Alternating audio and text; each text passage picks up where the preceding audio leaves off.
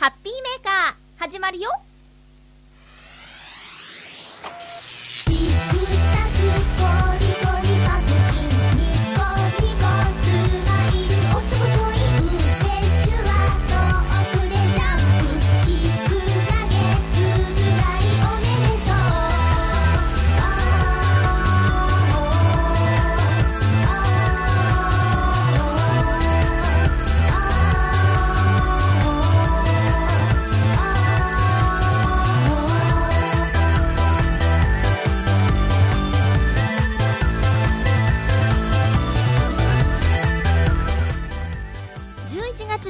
日、まゆっちょのハッピーメーカー。この番組は、ハッピーな時間を一緒に過ごしましょうというコンセプトのもと、ちょあへよ .com のサポートでお届けしております。まずはいつものハッピーコメくじのコーナーから参りましょう。クリボーさん、俺たちって付き合ってるのかな？かっこ笑い。言いたいのかな？えいつか八方美人の番組にゲスト出演されるのを楽しみにしています。いつになるんでしょうね。指輪のサイズを調べる方法を覚えておこうと思います。でもこの方法は、まゆちょに使えないね。うるさーいえー、紅茶と白さん。番組内でまゆちょの照れる姿、聞いているこちらも照れます。すいません。えーどういうわけか、今回の放送も浦安市内で聞きました。風が強い一日でしたが、洗濯物が飛んだりしませんでしたか？うちは飛びました。回収できたかな？えー、七星さん、久々にごくごくアイテムを飲んであ聞きながら飲んでみました。やはり缶コーヒーとはちょっと違いますね。他にもどこかブラックが美味しい店などあればなと探しております。281028さんハッピートークの頑張って送ったプレゼント前に送ったネタと重なってしまうのでお便りしませんでしたが私も指輪でした。結婚10周年のものです。覚えてます、えー今月いよいよ20周年記念を迎えるけど当時ほどの予算がないので以前よりも気持ちを込めることができればと思っています。ということで皆さんメッセージありがとうございます、えー他にもいただいているんですけど後ほどご紹介したいと思います。ありがとうございます、えー今回もですねうーん半分ぐらい数字が空いておりますが前回私出してないんだよね数字ね。もうほんとごめんね。頑張れ。頑張れ私。いくよ。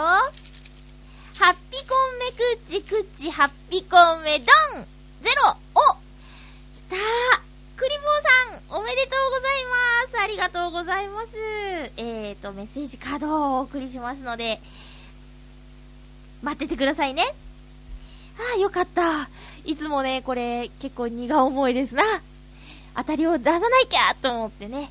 えー、よかった。今回は、えーテンション高くやっていけそうですよ。ありがとうございます。えー他にもいただいていたメッセージご紹介したいと思います。フクロウのキスさん。大学か。人生経験の一つとしてだけ通うのなら若いうちだけにしてしておいた方がいいと思うけど、もしも勉強したい、何かを知りたいと思ってのことなら、何歳からでも遅くないです。60歳以上の学生さんなんかも結構いらっしゃいますからね。いろいろな制度がありますから、自分のライフスタイルに合ったものが多分見つかると思いますよ。そのうちどうですか？楽しいですよということでありがとうございます。うーん。そうですね。勉強は基本的に嫌いなんですけど、今んとこ。だけど60歳以上になって、勉強の意欲が、意欲がある方ってすごいなと思います。私も今はね、お勉強嫌いなんですけど、もしかしたらね、この先何か学びたいって思うかもしれないので、その時は、その時は、同じキャンパスで、キャンバスで、あのー若い方と触れ合ったら、ね、60歳以上になっても何かちょっとこうエネルギーをもらえたりするかもしれない。それもまた楽しいだなぁと思いました。ありがとうございます。えーと、ぐりぐりよっぴーさん。はじめましてな感じですけどね。私は、私はイタジェラを聞いてるので、新潟県のヘナチョコヨッピーさんが以前使っていたラジオネーム、グリグリヨッピーさんに改名したことを知っているんですが、ハッピーメーカーのリスナーさんで、イタジェラを聞いていない方もいると思いますのでね、その辺できれば、説明をいただきたかったかなと思いますが、えー、私は知っているので、私から説明させていただきますと、ぐりぐりよっぴーさんというのは、新潟県のヘナチョコよっぴーさんが改名されたお名前でございます。で、よろしいでしょうか？いただいてます。新潟のアルビレックスとは、白鳥の王様という意味の造語で、新潟県民は白鳥が大好きなんです。えー、新潟アルビレックスとは、新潟で活躍している、活動しているプロスポーツチームの総称で、アルビレックスとつくチームには、男女のプロサッカーチーム、男女のプロバスケットボールチーム、独立リーグのプロ野球チーム、モータースポーツのレーシングチーム、陸上競技のクラブチーム、スキー、スノーボードなどのウィンタースポーツチームなどいっぱいあります。それでは、ごきげんようということでありがとうございます。なるほど、すっきりしました。じゃあ、ほとんどのそのスポーツのね、チームに、アルビレックスという名前がついていて、意味は白鳥の王様。うーん、そうなんだ。すっきりしましたね。ありがとうございます。その、えっ、ー、とね、アルビレックスの話題を聞いて、思ったことがあるんですってメッセージをくださった方がいらっしゃいますのでご紹介しましょうかね。えーと、コージーアットワークさんです。ありがとうございます。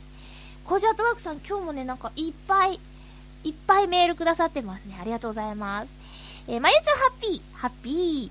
最近何かとスポーツの話題が出るハッピーメーカーですが、新潟アルビレックスの話題で初代社長、河内俊光さんのことを思い出しました。ぐりぐりよっぴーさんご存知なんですかね。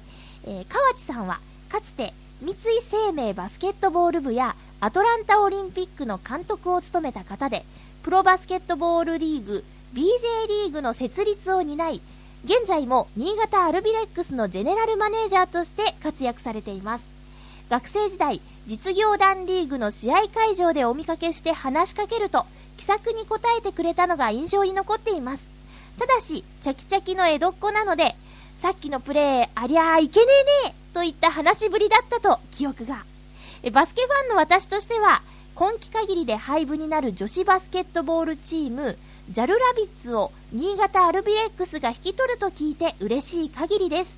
実業団チーム時代に廃部が続くバスケットボール界を憂いていた河内さんの心が今も生きてるんですね。これでラビッツが連敗から抜け出せればもっといいのですが、今の調子だとリーグ残留は難しいかな。ちょっとハッピーメーカーには向かない話題になってしまいましたかね。ごめんなさい。では、逃げろっていうことで、全然いいですよ。ありがとうございます。あの、誰かの話題を聞いて思い出したことがあって、それを伝えてくれたんで、全然、向かない話題とかじゃないですよ。ただし、あの、上乗せでスポーツの話題に、こう、食いついていけるかって言ったらそこができなくて申し訳ないんですけどね。だけど、全然スポーツバリバリの話題じゃなくて、その、河内俊光さんという方の人柄に触れる話題だったので、すごく、あの、興味深く読ませていただきましたよ。お会いしたことがある。学生時代、コージアートワークさんバスケットボールをやられていたということなんですかね。へえ、あでもその時の、その河内さんの思いが、今も河内さん変わらず持っていらっしゃって、廃部になってしまうバスケットボールチームを引き取るということでね、河内さんのいらっしゃる新潟アルビレックスが、うん。いや、え？現在、現在は、現在も新潟アルビレックスのジェネラルマネージャーさんなんですもんね。そうか。これはもしかしたら、グリグリヨッピーさん知ってるかもしれないですね。またここでこう、リスナーさん同士の話題のつながりができたのかなと思うと私もとても嬉しいです。ありがとうございます。さあ、ハピコメくじにいただいていますに、えっ、ー、と、281028さんの、今月いよいよ、結婚20周年ということで、今頃プレゼント悩んでるんですかね？私は、まあ、281028さんの奥様がどんな方かはわからないですけど、やっぱりね、手紙っていいと思うんですよ。その、やっぱりね、その、お小遣いとか、もう自由にお金使えないじゃないですか。その、独身時代とは違ってね。だから、それで、じゃ限られた予算の中で、心のこもった贈り物で、もらう方も、何年経っても、見返して読み返して嬉しい、うん、ものって言ったらやっぱりね、手紙だと思うんですよね。なんか、なんだっけ、何で見たんだかよく覚えてな、あ、えっ、ー、とね、iPhone に産経新聞のアプリを入れてるんですけど、えー、そこの記事で読んだのかな？あの、今度本が出版されますみたいな。その本の内容が、えっ、と、自分のお父さんが、えっ、と、戦場でね、亡くなっちゃったらしいんですけど、その戦地で自分のお母さんに宛てて書かれた手紙が見つかったらしいんですよ。その、70年の時を経て。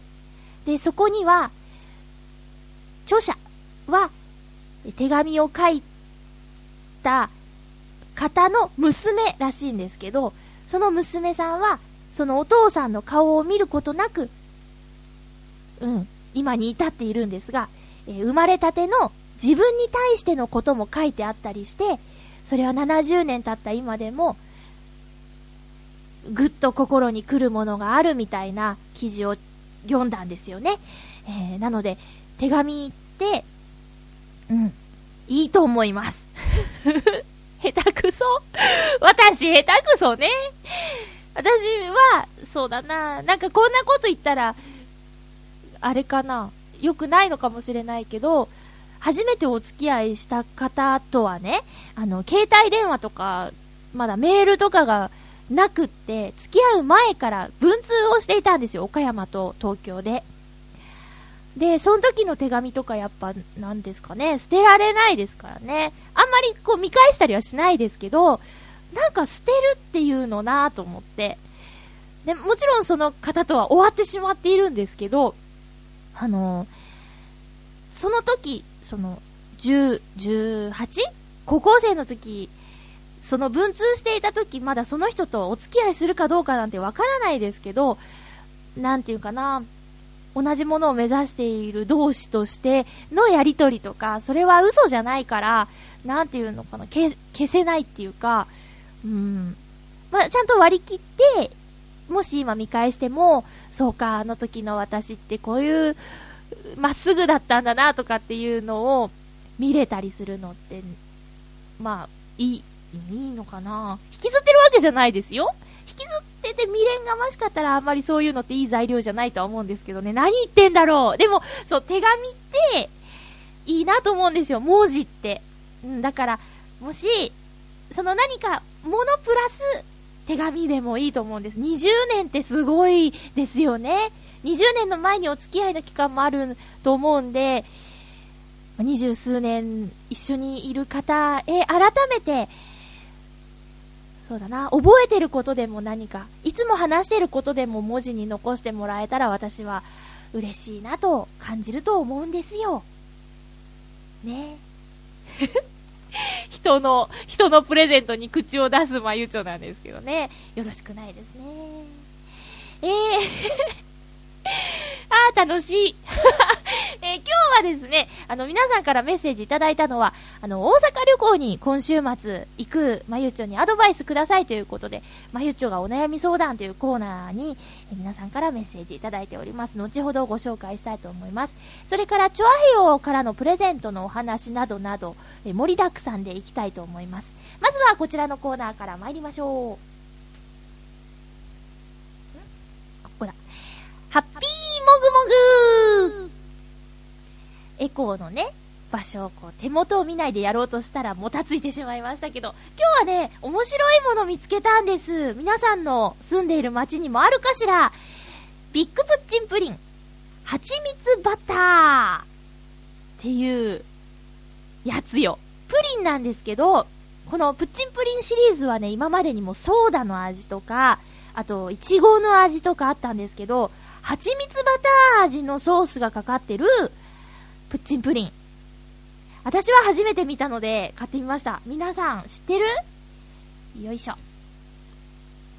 蜂蜜バター。すいません。ドラえもんじゃなくて今プーさんのつもりだったんですけどね。さあ、食べよう。そんなことは置いといて食べよう。あのね、かかってると言っても、あの、カラメルソースの部分が、蜂蜜バターのソースなので、一番下までグッといってみてるんですけどね。いただきます。ん？あ、あ、ちゃんと蜂蜜です。どっちかというと今上の層がね、熱かったんで、ほじほじして。いただきます。うん。うん。あ、私は好き。ソーダいちごと食べましたけど、私この蜂蜜バター味好きかも。好きです。うん。後でゆっくり食べよう。これね、もし見かけたら、試してみてください。うっとかない。全然、普通に美味しいです。えー、ビッグプッチンプリン蜂蜜バター。さっきね、全然似てないプーさんをやったんですけど、あのー、ラジオ、よくね、ベイ FM 聞いてるんですよ。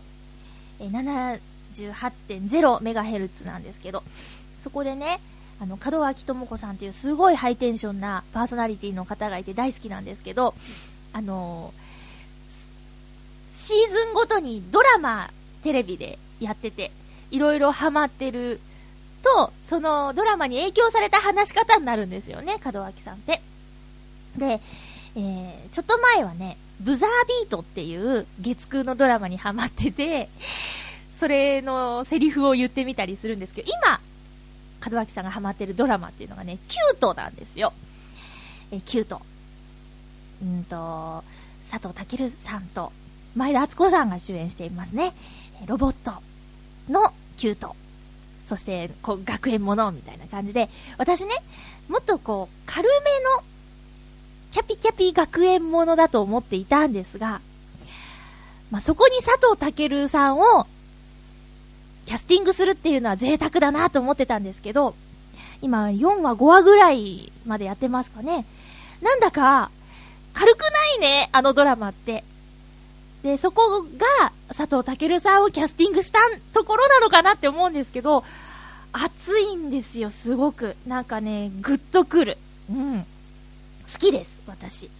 なんかね、あれ今、もし現役の高校生とか、中学生とかが見たらどう感じるのかなっていうのはすごく興味があるんですけど、私は、もう今31ですけど、それでもなんか、響くもん。あの、好きですね。でね、うん、門脇さんがね、キュートの話し方を真似するんですよ。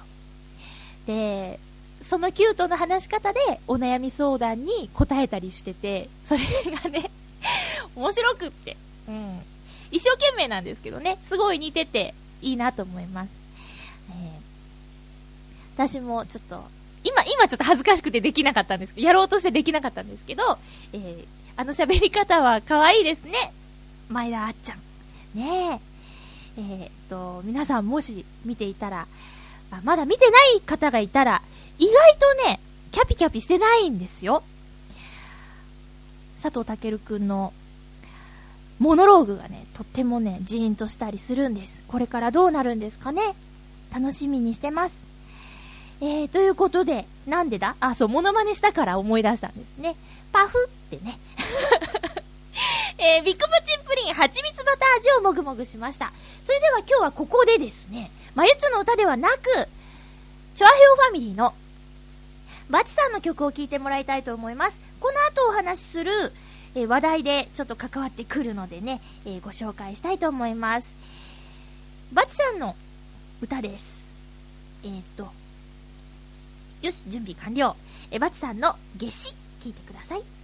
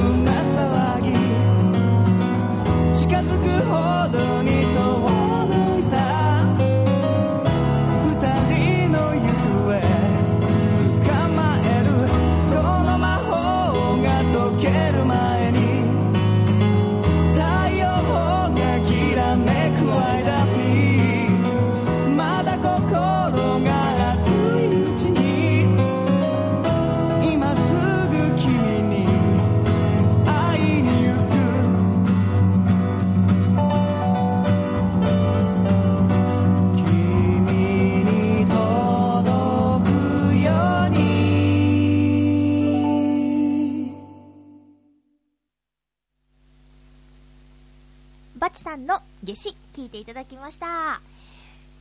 えーとですね、11月の27日土曜日なんですけど、浦安のイベント、ユースタイル。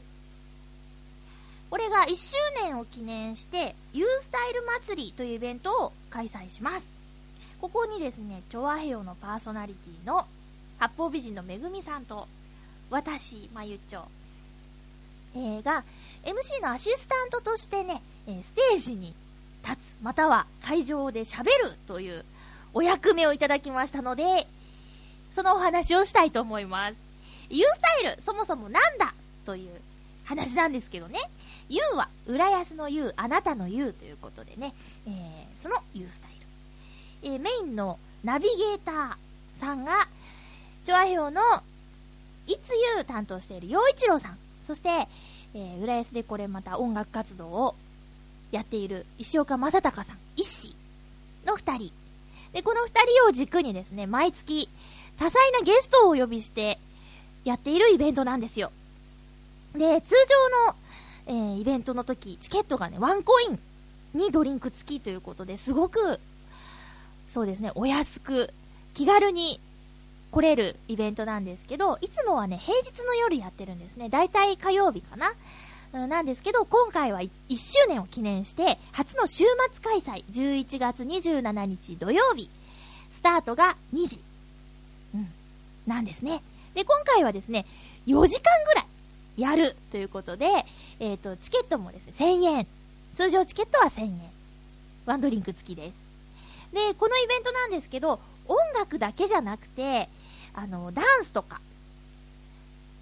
民謡とか、いろいろなジャンル、多彩なジャンルでね、えー、ゲストをお呼びしているんですよ。で、今回のゲスト、4時間って長いですけどもね、あの、今まで出てくださったゲストの中で、あの、来られる方が、登場するということでね、えーこの間打ち合わせに行ってきましたけども、本当にね、メンバー見ただけでも楽しみなイベントになりそうです。で、うんとね、チョアヘヨからは、さらに、バチさんが、ステージに立つということで、私はバチバチさんの生歌を聞いたことがないのですごく楽しみにしています。で、さっきの曲をね、流させていただいたんですけど、まあ、あの曲を、この当日歌うかどうかはわからないですけどね、まあ、夏の歌なんでね、私、この夏、あの、バチさんの夏至、ヘビーローテーションでしたね。あの、爽やかな感じ。もう寒いんですけど、今は寒いんですけどね。えー、ということで、ご紹介したんですね。はい。で、えっとね、他にもね、あの小さいお子様にも楽しんでもらおうということで、なんだっけ、射射的？射的はあるのかな？なんか、ヨーヨーすくいみたいな、その、遊びのコーナーもある。それから、えっと、ワンドリンクは無料でつくんですけども、他にも、食べるところとか、飲むところとかも用意されているということで、えー、チョアヘヨのスポンサーのフラワリーカフェさんも出店するそうです。このユースタイルにはいつもフラワリーカフェさんね、出店してるんですけども、今回もしお時間があれば、チョアヘヨのヨシオンさんも、あの、会場のお手伝いとかね、いろいろイベントのえお手伝いとかもすると思うので、えー会えるよ 他にも時間のある、チョアヘオパーソナリティがもしかしたらひょっこり顔を出すかもしれないので、えー、チョアヘオリスナーの方、ハピメリスナーの方、ぜひぜひ11月27日土曜日、オープンは1時30分、えースタートが2時ということでね、チケットは1000円。ぜひ遊びに来てください。私とめぐみさんは、ちょっと喋るかもしれないんでね、えその辺もお楽しみに。ちょっとですよ、ちょっと。ね、メインは洋一郎さんと一緒なんで。えー、それで、なんと、チョアヘヨからチケットのプレゼントがあります。ユースタイル祭りのチケット3名様にプレゼント。11月22日、必着でメールを送ってください。えーと、チケット3名様なんでね。えー、もし来られる方は、このプレゼントチケットで来るといいですよ。ワンドリンクついてるし、そのゲーム券もついてるそうです。何らかのゲーム券もついているそうです。はい。えー、それからですね、これとは別、プレゼントとは別に、限定チケット、T シャツ付きの限定チケット。これ1800円で売ってます。私とめぐみさん、多分このイベント当日、この T シャツ着ていると思うんで、お揃いのが欲しいよという方は、限定チケット1800円もね、えー、興味のある方は、ぜひぜひ、買ってみてくださいね。もうね、なんか、ボーリング大会以来じゃないですか。イベント、人の前に出るっていうのがね。なので、私もめぐみさんも、ヨシオンさんも、リスナーさんに会いたいなと思ってるので、本当お時間ある方はぜひぜひ遊びに来てくださいね。会場はね、うんと、JR の新浦安駅から徒歩5分もかかんないんじゃないかな。あの、ショッパーズプラザっていうね、大英があるんですけど、そこの4階にあります、ウェーブ101大ホールです。駅からも近いんでね、ぜひ遊びに来てください。詳細は、チョアヘヨから U スタイルのホームページにリンクが貼ってあると思いますので、そちらをご覧ください。あとは、洋一郎さんのブログとか見てるとね、割と話題があるかもしれないので、見てみてくださいね。よろしくお願いします。はい。あ、もちろん、あの、浦安の方じゃない方でも、お気軽に遊びに来てくださいね。浦安から発信という、浦安の言う、言う、あなたの言う、言うスタイルです。よろしくお願いします。チケット、お早めに、あのーご応募くださいね。さあ、えーと、なんか、一仕事終えちゃった感じなんですけどもね、11月27日、私もめぐみさんも頑張ります。ということで、ユースタイルのお知らせでした。続きましては、このコーナーです。ハッピートークじゃなかった失礼えー、まゆちょがお悩み相談はぁ。ごめんなさいね。まゆちょがお悩み相談。このコーナーやるって言って初めてのテーマはですね、まゆちょが大阪に行くよ。なんか、知ってるところ教えてちょんまげーということでね、皆さんからメッセージいただいてます。あー、恥ずかしい。ハッピートークじゃないよね。はあ、頑張ろう。えー、っとね、まずは、うん、大阪といえばな感じですけども、なにわの弱々しい乙女さんありがとうございます。私がずっとこよなく愛しているお店に、ネギ焼き山本というのがあります。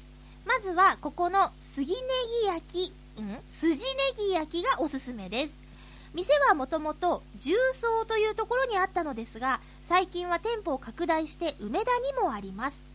梅田でやっているのが小学校時代の一つ下の男の子です。昔は一緒に遊んだりしていたのですが、きっと覚えてないと思います。えで、南波なら初瀬です。自分で焼けます。全部個室というのもいいです。鶴橋、風月とか、千房、ボテジュなどたくさんあります。でもやっぱり老舗が美味しいです。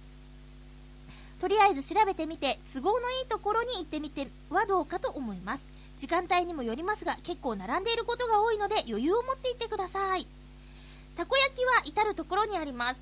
有名なのは難波の大タコなんですが、ここ最近土地の所有権の関係か何かでなくなってしまっているかもしれません。最近行っていないので様子がわからないんです。すいません。ということありがとうございます。あとは、甲賀流とか、アメ村にあります。多分。どの辺をメインに行くのかもよくわからないので、有名どころをサクッと紹介したに過ぎないのですが、何かの参考になれば幸いです。よろしくお願いします。ということで、ありがとうございます。ネギ焼きが有名なんですか？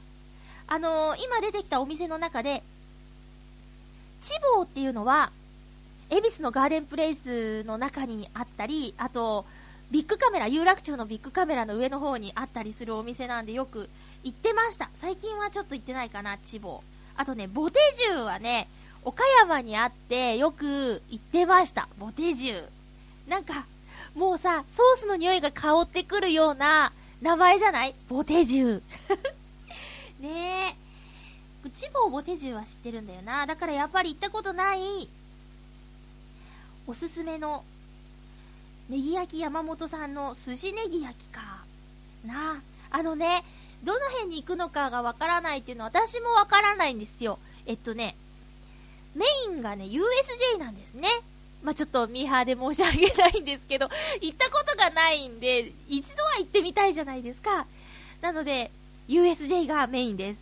で、その前日前乗りをして、半日あるんで、もしおすすめがあったらそこに行こうかなって、みんなに誘導してもらおうかなっていう体のテーマだったんですけどね。ありがとうございます。なにわの弱々しい乙女さん、タラバすごいんですよ。あの、郵送でね、大阪のいろいろ観光ガイドみたいなのをね、いっぱい送ってくださってて、ありがとうございます。なんか、さ、ツッコミが激しい方だからね、ちょっと怖い方なのかなと思ってたんですよ。でも、めちゃめちゃ優しい方なんだなと思って、ありがとうございます。あとね、字がすごいうまいんです。筆文字なんですけど、筆文字っていうか筆ペン？筆で書かれた字なんですけど、すっごい達筆で、字の綺麗な人に悪い人いないってね、昔からよく言いますよ。ありがとうございます。これ大事に見ます、見てます、今。いろいろと研究しているところです。メッセージもありがとうございました。それから、大阪といえばなんですかね、旅人さんからいただいております。えっ、ー、とね、まずはこちら、そう2通あるんですけどね。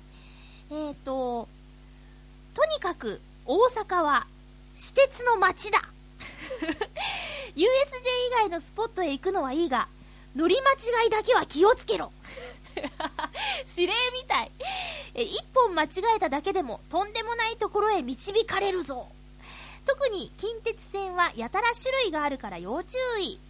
今では、神戸三宮から近鉄奈良まで乗り換えなしで行ける時代ですから。それと大阪は何といっても食の街なので、恵比寿橋商店街や黒門市場は外せないかも。お土産に最適なのは551の豚まん。あと飲食店に行くと昆布だしのうどんはもとよりお好み焼きとご飯がセットになった白物が存在しますが決して大阪の食の文化にケチをつけないように周りから変な目で見られると思いますという忠告のメッセージ。そして調べたらまゆちょさんが大阪に滞在できるのは半日と書いてあったがそれって日帰り旅行？お昼について夜に引き上げなのでしょうか？そうなると USJ だけでもあっという間に時間が過ぎますぞ。絶対無理ですよね。えー、大阪までの交通機関は新幹線でしょうか？それとも某バラエティ番組のように深夜バス？水曜どうでしょうのことかな？まさかと思うが飛行機なんて言うんじゃ。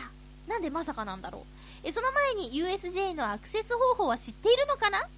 新幹線ならば新大阪で在来線に乗り換え大阪駅で大阪環状線の西九条方面に乗っていけばよい深夜バスならば東京駅から直接 USJ へ行く便行く便があったような飛行機ならば関西空港から JR 線が走っているが少々時間がかかると思いますとにかく大阪は観光スポットが多いのでおそらくまた行きたいと言い出すと思います大阪は1日にしてならずってか？それとお土産についてですが、食べ物系なら551の豚まんがおすすめかも。ここ最近寒くなり始めているのでちょうどいいと思います。ありがとうございます。551の豚まん2回押してきましたね。ありがとうございます。私もお土産でいただいたことがあって大好きですよ。美味しかった。551の豚まんの、え、温め方の、こう、なんだろうな、アドバイスみたいな紙が入ってたんですけど、そのアドバイスは今他の肉まんにも使ってますからね。お世話になってますね。えーと、好きです。食べたことあります。はい。冷凍で売ってるんでね、美味しさそのままで食べられるんですよね。えー、日帰りじゃないですよ。あのー、えっ、とね、1泊2日です。はい。で、USJ は USJ の日で設けてあります。えっ、とね、そう、新幹線で行きます。新幹線で行きますよ。新幹線の、うんと、なんだろう、パックパックのツアーを、ツアー、うん、フリープランってやつか。申し込んだんですけどね。えホテル着いて、一泊のホテル着いて、あと、新幹線往復。で、普通に新幹線のチケットだけ買うともう本当、もったいないなと思いますね。うん。一泊分浮くもん。でね、泊まる、泊まるのはね、USJ のオフィシャルホテルです。だからもう前の日のうちに、USJ の目の前まで行っておけるので、時間を有効に使えると思います。えーと、大阪の電車ね、確かに、コトリップっていうね、本があるんですよ。まあ、ルルブ的なやつのちっちゃい版なんですけど、コトリップ。これの大阪版買ったんですけどね、確かにね、この路線図とか見てるとぐっちゃぐっちゃしてますね。ぐちゃぐちゃっていうか、ね、入り組んでますね。言葉の使い方気をつけないといけません。なのでこう、そうね、迷わないように気をつけなさいっていうアドバイスを聞いてですね、しっかり計画立てていきたいなと思ってます。ありがとうございます。さすが、てっちゃんですね。えー、あと何か書いてあったかな？あ、あのね、お好み焼きとご飯のセットはね、私あんま抵抗ないです。あのー、岡山は実家だったんですけど、えっと、たまにそういうのやってましたよ。うん。やってました。うん。そう、だから大丈夫です。ね。あの、5にいれば5に従えっちゅってね、えー、悪く言っちゃいけませんね。はい。大丈夫です。恵比寿橋、黒門市場。この辺チェックだな。うん。なんかね、地名は聞いたことあるんですけど、どことどこに何があるのかっていうのがね、わからなくて。とりあえず私が行ってみたいのは、うんとね、太陽の塔は本物を見てみたいなって思ってて、でもちょっとこう、地図を見ると、それは、割と離れてますよね。うん。あとね、何見たいって、あの、グリコの看板のところ？道頓堀ですか。あそこは行ってみたいですね。あと、なんだろう。あとなんだっけ。えっと、大阪城とか。あ、でもそれはなんか欲張りすぎだな。大阪城はやめとこう。大阪城なんでかってね、えっとね、弟がプラモデルで作ってたからです。はい。それでちょっと印象に残っているという感じですかね。えっ、と、メッセージいただいてます。七星さんありがとうございます。まゆちょハッピー、ハッピー。大阪といえば、粉物がメイン。近く、軽く、ん？軽く近くを歩いていれば、イカ焼き、たこ焼きのお店はありますので、お手軽に食べられますよ。お好み焼き屋で有名なのが、鶴橋風月。うん。USJ の近くにもありますので、いかがでしょうか？ということで、ありがとうございます。鶴橋風月？鶴橋風月？ん？鶴橋、あ、一緒じゃなかった。なんか聞いたことある気がしたんです。そうか、USJ の近くにあるんだ。あのね、びっくりしたことがあるんですけどね、USJ のオフィシャルホテルの中に、えっ、ー、と、なんだっけ、大戸屋、マックが入ってんだって、ホテルの中に。びっくりしない？びっくりしないですか？で、私は申し込まなかったんですけど、あの、朝食バイキング。この会場が大戸屋なんですね。で、大戸屋のバイキングもすごく興味がある。けど、1600円は高い。と思っちゃって、申し込みませんでした。もし気が変わったら、当日行っちゃうかもしれないですけどね。大戸屋の朝食バイキング。ねえ、この辺じゃ食べられないじゃないですか。まあ、大阪ならではというか、そのホテルならではなのかななので、大変興味はあるんですけどね。あとね、友達に勧められたのがね、うんと、たこ焼きミュージアム、あもう一つあった。コージアットワークさんありがとうございます。まゆちょハッピー、ハッピー。大阪にはもう長いこと行ってない私ですが、まゆちょに行ってほしい、行ってきてほしいところがあります。一つ目はユニバーサルシティ駅近くにある大阪たこ焼きミュージアム。そう、これこれね、友達にも勧められたんだよね。USJ のすぐ近くにあるので、ついでに寄ってみてください。二つ目は、地下鉄大阪区、ん？大阪港駅。地下鉄大阪港駅から近い、なにわ食いしんぼ横丁。観覧車や、保線型観光船のサンタマリア、マーケットプレイスなどがある、ほ天保山の昭和なフードテーマパークです。へえ、食べ物ばっかりですが、大阪は食い倒れの街。もし時間があったら、ぜひ行って感想を聞かせてください。では、ということでありがとうございます。そう、食い倒れの街なんですよね。食い倒れ太郎さんにはもう会えないんでしたっけ？ね亡くなっちゃったんですよね。引退？うん。残念。そう、たこ焼きミュージアムはね、あの、ともさんが USJ に行った時にね、あの、ホテルにたこ焼きミュージアムのたこ焼きを買って、部屋で食べたって言ってました。うん、美味しかったって。なんか、想像できないよね。ついさ、なんか、その、リゾート地、テーマリゾート地って言うと、舞浜を思い浮かべてしまうんですよ、ディズニーリゾート。その、周りのホテル。したらさ、チェーン店がホテルに入ってるとか、びっくりするもんね。うん。ホテルならではのお店がホテルには入ってるもんだと思うんですけど、大戸屋マックですよ。マック嬉しいよね、お手軽にお腹満たされるからね。しかもたこ焼きって、そんな高いものじゃないじゃないですか。それをホテルの近くで売っちゃうっていう。ホテルは怒らないのかなって思うんですけどね。まあ行ってみたいです。食いしん坊横丁か。なもう、体調管理ですね、大阪旅行って。これもしかしたら来週同じ発言をするかもしれないんですけど、ご容赦くださいね。ありがとうございます。そう、そう、おすすめされたたこ焼きミュージアムには行くと思います。今2票入ってるんでね。ありがとうございます。えーと、メインはね、USJ なんですよ。なんといっても。え来年、開園10周年らしいんですけどね、USJ。今年、まあ9周年ですよね。開園してから9年間私は行ったことがなかった。今年初めてです。後から知ったんですけど、最近ニュースでクリスマスツリーの点灯をしましたっていうのを見たんです。USJ のクリスマスツリーの点灯式の模様を見たんですけど、そこで知った衝撃の事実がですね、なんと USJ のクリスマスツリーは日本一の高さだということ。そしてそのクリスマスツリー、クリスマスのショー合わせて今年がラストっていう、今までのはね、なんかリニューアルするんだって、10周年は。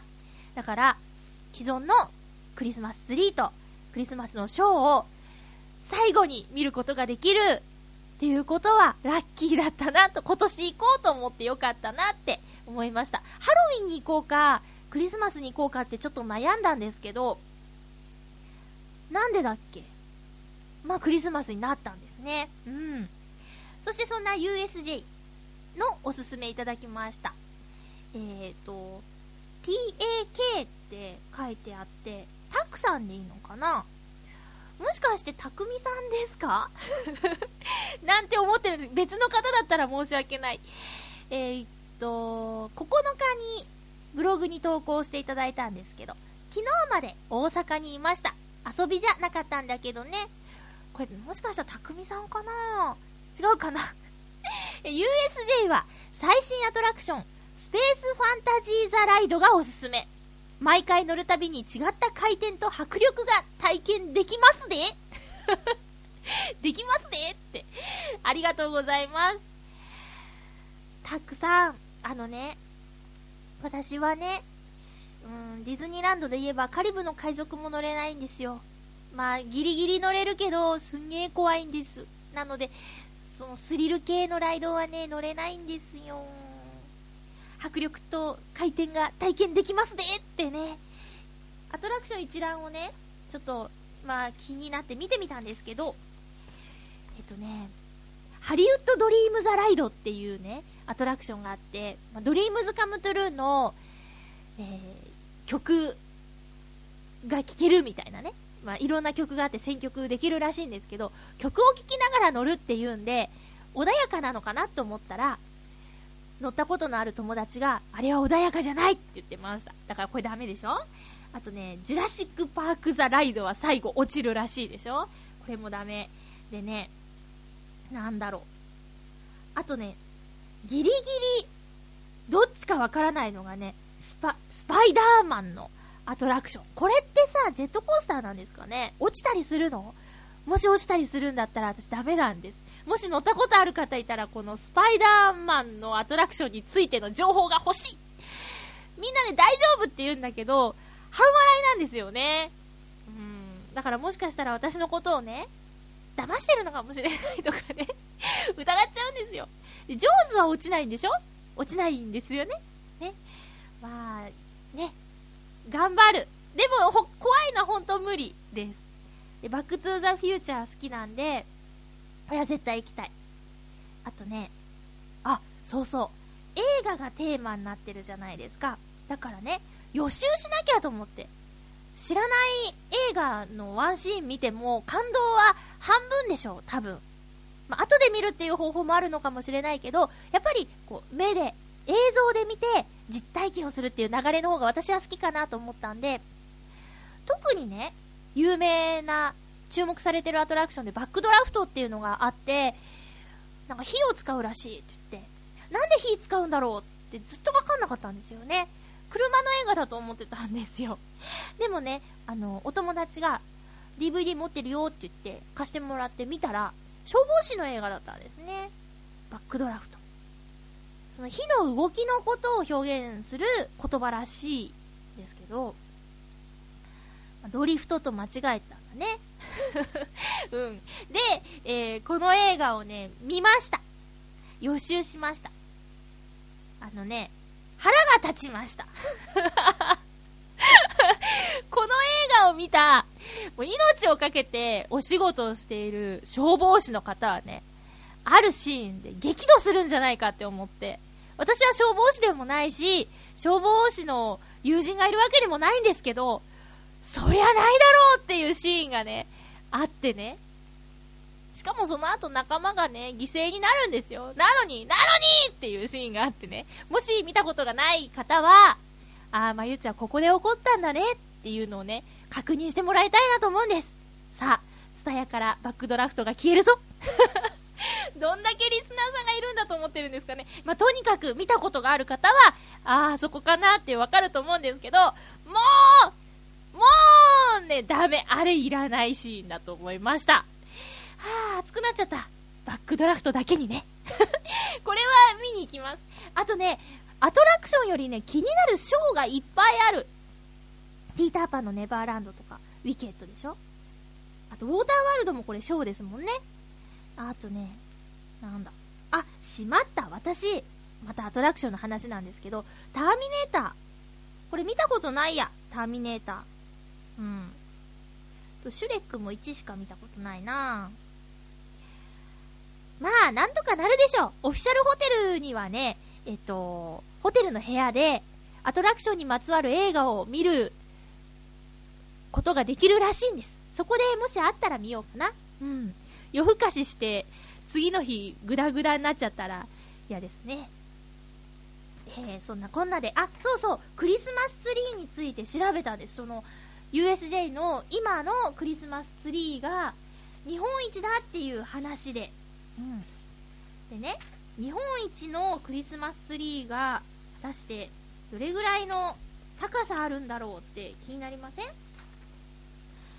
ー、とね、USJ の今年までのクリスマスツリーの高さ36メートルこれ日本一ちなみにうん浦安の方は比べら比べやすい浦安の方じゃなくてもディズニーリゾートに行ったことがある方は、比べやすい、比較対象にしやすいんじゃないかというものをね、調べてみました。えー、USJ のクリスマスツリーは36メートルで高さ日本一。イクスピアリにある、セレブレーションプラザっていう場所、あの、吹き抜けの場所があるんですけど、ディズニーストアがあって、昔あの、なんだっけ。なんだっけ。レストラン。ハリウッドのレストランが。もう名前忘れちゃった。今はね、あのディズニーのバケーションパッケージのショールームになってるところとか、いろいろぐるっと吹き抜けになってるところがあるんですけど、セレブレーションプラザにもツリーがあって、あれが10メートル。36メートルに対して10メートル。そしてもっともっといろんな多くの人が見ているであろう、ディズニーランドのワールドバザールの中央にあるクリスマスツリーの高さ、これ何メートルだと思います？あれ結構大きいと思うんですけど。大きいと思うんですけど、あのディズニーランドのワールドバザールのクリスマスツリーで15メートル。ってことは、USJ のクリスマスツリーの半分以下なんですね。どんだけ大きいかっていうことがわかると思うんですよ。うん。そして、えー、USJ、すごいシステムがあるね。ディズニーランドとついつい、やっぱり大きなテーマパークなんで比べちゃうところはあるんですけど、まずあの、パスポートチケットの料金。これがね、USJ はね、6100円。6000円オーバーだって。ディズニーリゾートはね、ギリギリ5000円、5000今800円かな。6100円か。びっくりした。ずっと一緒だと思ってたんですけどね。うん。さらに、アトラクション優先案内っていうのがあって、ディズニーランドとかディズニーシーでいうファストパスみたいなもの。これがね、なんと、買うことができるという。USJ の場合。うん。ディズニーランドの場合は、ディズニーリゾート、ディズニーシーの場合は、あの並んで、ファストパスはもらうものなんですけど、USJ はね、買えちゃう。あの日によってらしいんですけど、まあ、混んでる時はそのチケットをあんまりにも売っちゃうとね、みんながそれ買っちゃったら列も長くなっちゃうんで、えー、毎日限定みたいなんですけど、買えちゃう。で、その優先案内のチケットが4枚で3400円。4つのアトラクションを優先的に見られるっていうことね。で、7枚で5200円。これはね、どう思う皆さん？時間を有効的に使いたいよっていう方にはね、うーん、もってこいなんですけど、じゃあ、パスポートチケット6100円と、7つのアトラクションで優先的に入れるチケットを買って5200円でしょ ?1 万円超えちゃうんだね。いやー。ねえ。アキンドの街ですな、みたいな。だけど、そうだなこれね、今迷ってるところです。ショーもいっぱい見たいのあるし、アトラクションも初めてだからいっぱい乗りたいし、困っちゃいましたね。ね。そんなことをちょっと調べて、ふーんって思ってます。なんか、忙しい1泊2日の旅行になりそうですね。えー、USJ、行ってきますえー、来週多分、そんな話いっぱいしちゃうと思うんですけど、お付き合いくださいね。えー、アドバイスをくださった皆さん、特に、なにわの弱々しい乙女さん、資料まで送ってくださって本当にありがとうございました。以上、まゆっちょがお悩み相談のコーナーでした。うーハッピートークじゃないよ。以上、まゆっちょがお悩み相談のコーナーでした。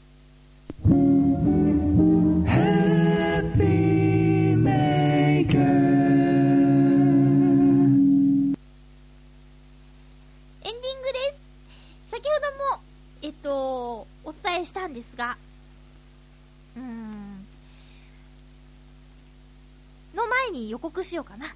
えー、予告、次回はですね、11月23日の放送、11月21日収録予定です。テーマ、ハッピートークのテーマは、紅葉を見てきたよこれからここ行く予定だよという紅葉にまつわるお話を送っていただければなと思います。え天気予報や情報番組では、今週末が紅葉の見頃じゃないかと関東をね、言われていますけれども、皆さん、もし、もう行ってきたよとか、えー、実際、そうだな、ここに行ってみようと思いますみたいなのがあったら送ってくださいね。今年はさ、色づく前に枯れちゃう場所もあるとかって聞いてちょっと悲しいなって思うんですけど、浦安市の、浦安の中にある木々はね、そろそろ色づいていて、カサカサ音を立てて、舞い落ちたりしてますけれどもね、えー、皆さんの行ってきたお話、おすすめの紅葉スポットなどなどを教えてくださいね。あとはまゆちょが大阪の旅行の話をすると思います。よろしくお願いします。えー、先ほどもお知らせしたんですけど、ユースタイル、11月27日土曜日、会場が1時30分、開演が2時。場所は JR 新浦安駅徒歩5分。ショッパーズプラザ大英の4階にあります。浦安市民プラザウェーブ101大ホール。チケットはワンドリンク付きで1000円。限定 T シャツ付きチケット。こちらにもワンドリンク付くそうなんですが、1800円で販売中です。詳細は、チョアヘヨの、チョアヘヨから、えー、リンク貼ってあると思います。プレゼントコーナーからね、リンク貼ってあると思いますので、そちらをご覧ください。そして、えー、この U スタイルのチケット、3名様にプレゼントしております。締め切りは、11月22日月曜日メールでお送りください。メールフォームなどから、チョアヘヨ宛てに、チョアヘヨ宛てにお送りください。皆さんにお会いできるのを楽しみにしております。あ、チョアヘヨからの参加パーソナリティは、えー、洋一郎さん、バチさん、そして、めぐみさん、まゆっちょ、よしおんさんです。よろしくお願いします。あ、そうそう、プレゼントコーナーにね、ヨシオンさんからの、いたじらからのプレゼントもありますので、そちらにも合わせてご応募ください。私、先週話したっけ？チーバくんの、えー、グッズです。見てみてね。まだチーバくんを見たことがない人は、そこのプレゼントコーナーに行けば、チーバくんを見ることができます。そして、応募すれば手にすることができますよ。ねえ。えーと、さあお話ししてきましたけれども、えー、今週はちょっと冷え込むらしいですね。皆さん、体調には十分気をつけてお過ごしくださいね。私は元気ですよ。ただね、あの、会社でインフルエンザの予防接種をしてくれるっていう、もう始まってるんですけど、私、去年、インフルエンザの予防接種をした次の日かな、熱が出ちゃったんで、今回は旅行から帰ってきたら予防接種受けたいなと思っております。皆さんもそういうね受けられる機会があったら念のため受けといた方がいいんじゃないかな。熱出るかもしれないけどね、ということでお相手はまゆっちょこと天瀬まゆでした。また来週ハッピーな時間を一緒に過ごしましょう。